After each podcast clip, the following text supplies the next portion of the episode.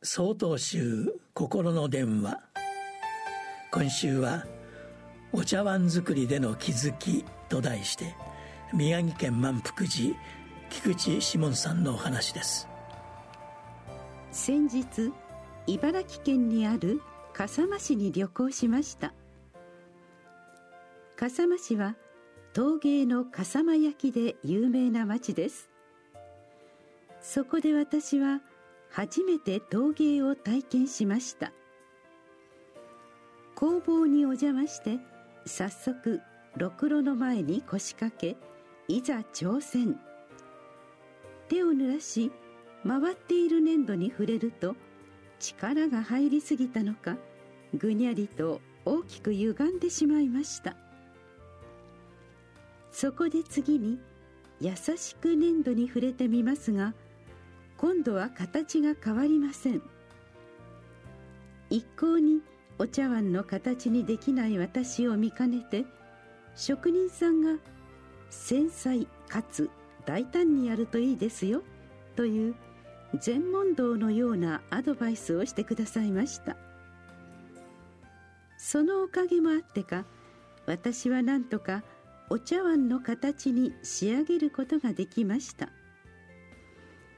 そのお茶碗を職人さんに焼き上げていただくのですが私は焼き上がりが楽しみで仕方がありません。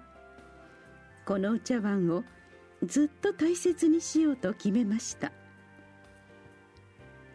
そんな様子を感じ取ったのか職人さんがふと「このお茶碗以外も大切にしてくださいね」とおっしゃいました。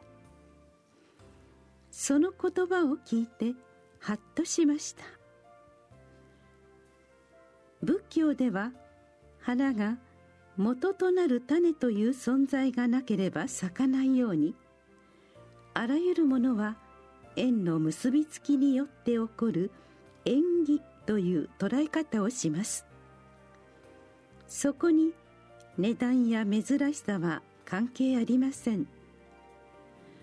今回作ったお茶碗も普段使っている食器もすべて少なからず誰かの手間暇おかげさまによって初めて私の手元にあり成り立っていることに改めて気づかされたのです。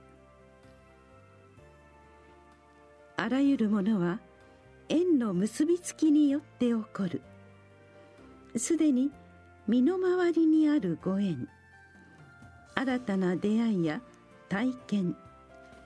一瞬一瞬この瞬間にも訪れているかもしれない。新たなご縁。皆様にはそのすべてのご縁を大切に日々をお過ごしいただければと思います。私もおかげさまの心を持って今日もおいしいご飯を丁寧にいただきます。9月19日よりお話が変わります。